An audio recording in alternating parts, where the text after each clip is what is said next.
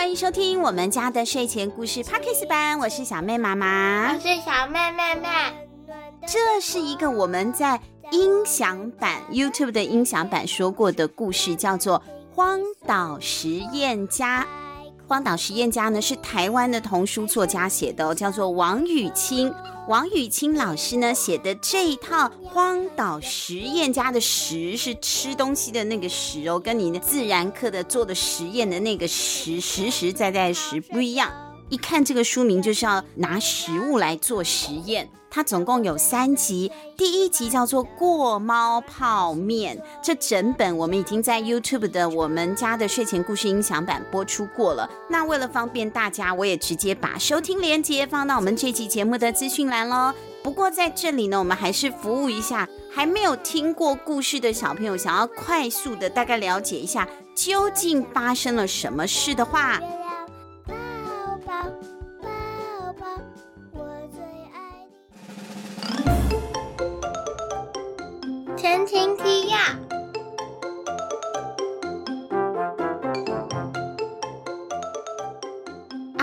和苏苏是两个小学生，他们原本一起报名了一场小岛露营活动，可是他们却迟到了，所以错过了要送他们去岛上的船。不过这个时候，有一艘很浮夸的游艇出现在他们的眼前。难道这是老天爷派来拯救他们的吗？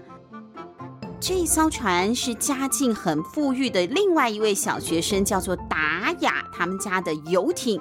由疼妹妹的十八岁的哥哥凯文驾驶而来的，他坚持要开这个私人游艇送他妹妹去小岛旅游，而不是呃一起集合坐那个大家一起坐的交通船。没错，他们的目标也正巧就是阿海和苏苏要去的那一座岛。所以就这样，阿海和叔叔搭了便船，他们一行人在蓝天白云的陪伴之下，朝小岛前进。但是突然间，在一阵诡异的空气流动的异变之下，他们就像穿越了一坨果冻。就是这么短腰浓稠的果冻。接着，突然之间，船的引擎就停止了，游艇竟然坏了。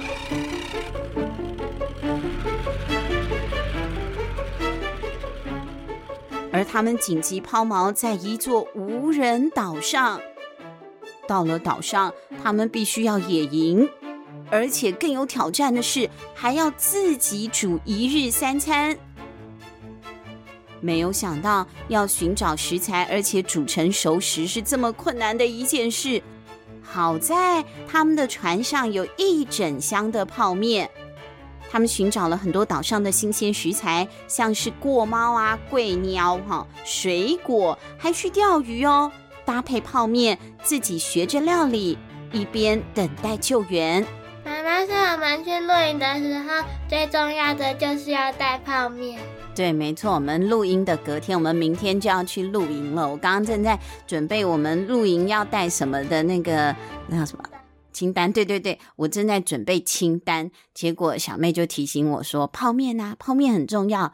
你看看，流浪到荒岛，最重要的就是要吃泡面。好险，他们有泡面。”不过，就在他们逐渐适应了岛上的生活的时候，考验接踵而来了。首先，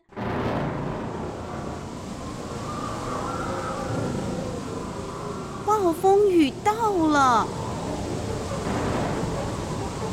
而且他们这群人里面唯一的大哥哥，也就是凯文哥哥，在这个时候居然发烧病倒了。他们该如何度过这一场暴风雨呢？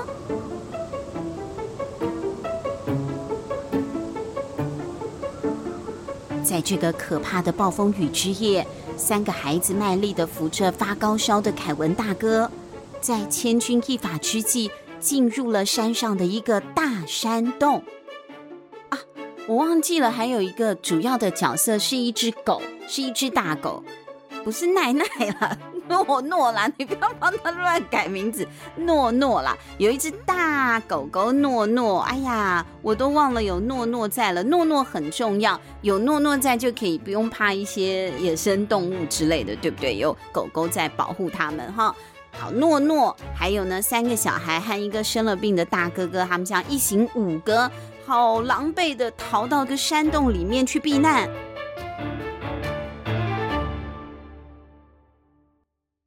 不过，当第二天早晨来临，暴风雨也停了，天空洒下了欢腾的金光。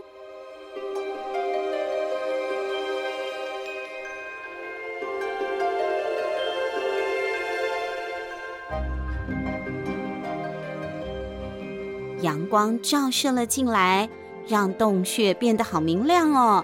阳光也叫醒了三个孩子。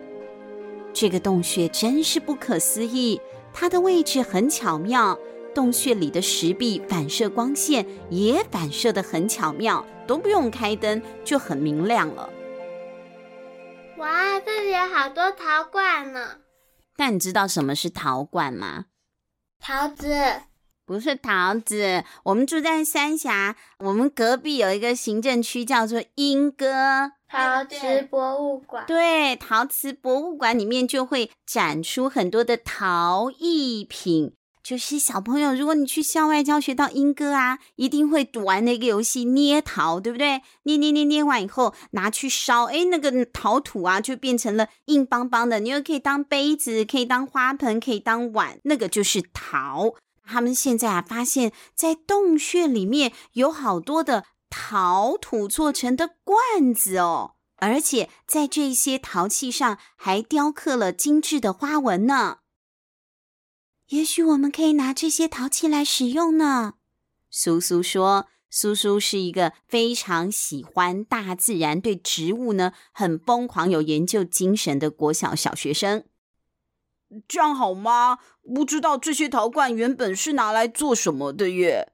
很会钓鱼的阿海，他这样讲，他好担心哦，都打冷战了。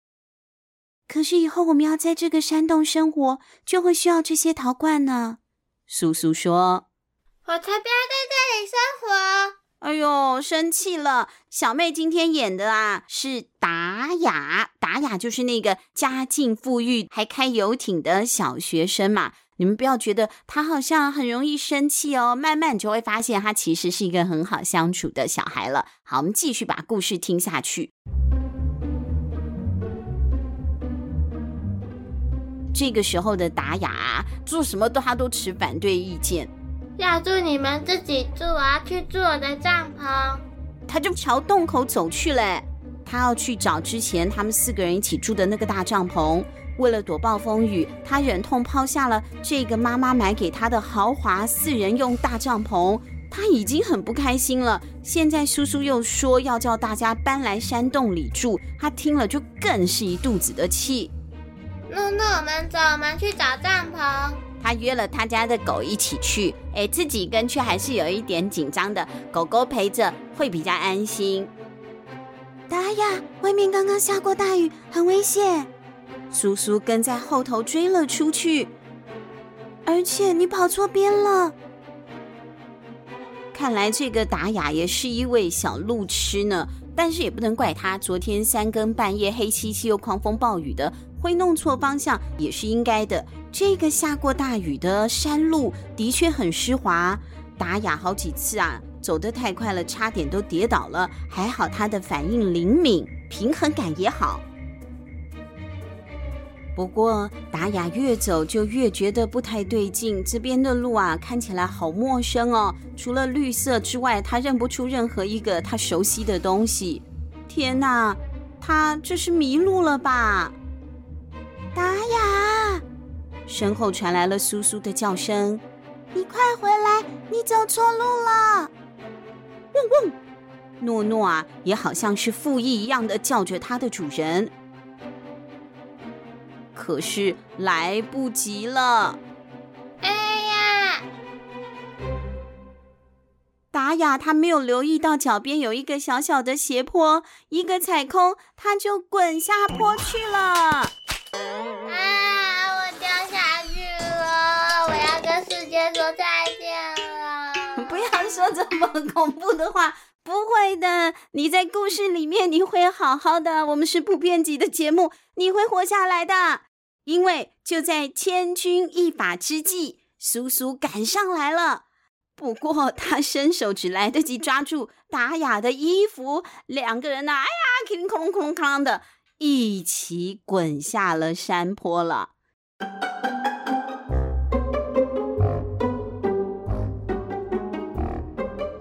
幸好这个坡不算太陡，不会受伤的。下降了两三公尺，就衔接着一片平地，而且下面还有茂密的植物，就像个气垫一样的接住了他们两个。达雅跟苏苏对看了一眼，他们看到彼此身上啊，也都沾满了泥巴和树叶呢。哈哈哈，苏苏，你现在长得好丑。他怎么可以这样笑苏苏呢？苏苏还不是为了救他才一起滚下山坡的。不过啊，苏苏不生气，他跟达雅两个人呐、不约而同的都大笑了起来了，觉得彼此啊现在看起来好狼狈，也好有趣哦。达雅，你看，这个时候苏苏突然发现了什么？达雅沿着苏苏的视线仔细的看了好一会，可是看不出什么所以然来啊。到处都是满满潮湿的落叶而已。等等，那是什么？这个是什么？这个是香菇吗？达雅看见了，在层层落叶的缝隙里，她发现了好几朵违章的灰褐色菌伞。但是我从来没有看过这么多的鸡肉丝菇。达雅，你真有福气，就是因为你，我们才会发现这个宝藏的。哇，被叔叔这样夸奖了一下，很需要被鼓励的达雅，心情都变好了。他迅速的坐了起来，迫不及待的想要看清楚那个因为自己才遇到的美味。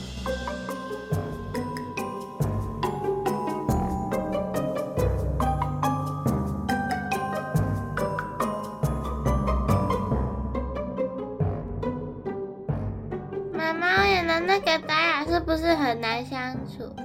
他也不是很难相处。呃，我们刚刚有提到嘛，达雅家啊，生活环境比较富裕，所以他过得一直都很富足，很多事情他都不需要自己做。现在突然来到了这个荒岛上啊，有那么多的不便利，他心情肯定是不好的。但是其实达雅也有很多优点哦。他对烹饪很有兴趣，所以来到了这个荒岛上之后，大家的食物都是由达雅来准备的。慢慢大家会发现，属于达雅这个小主角，他的魅力所在哦。今天的故事先说到这里，小朋友，们下期见，下一集见，拜拜。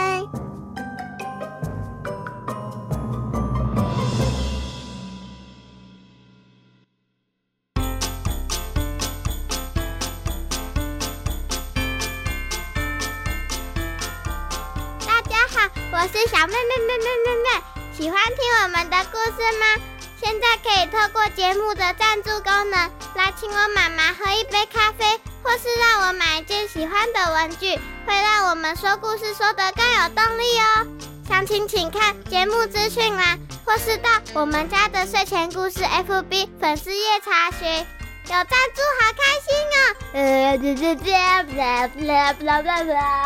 晚上的森林非常有趣，有大只的老虎去在身上，妈妈被吃掉，我也被吃掉，哈哈哈哈哈哈！那你？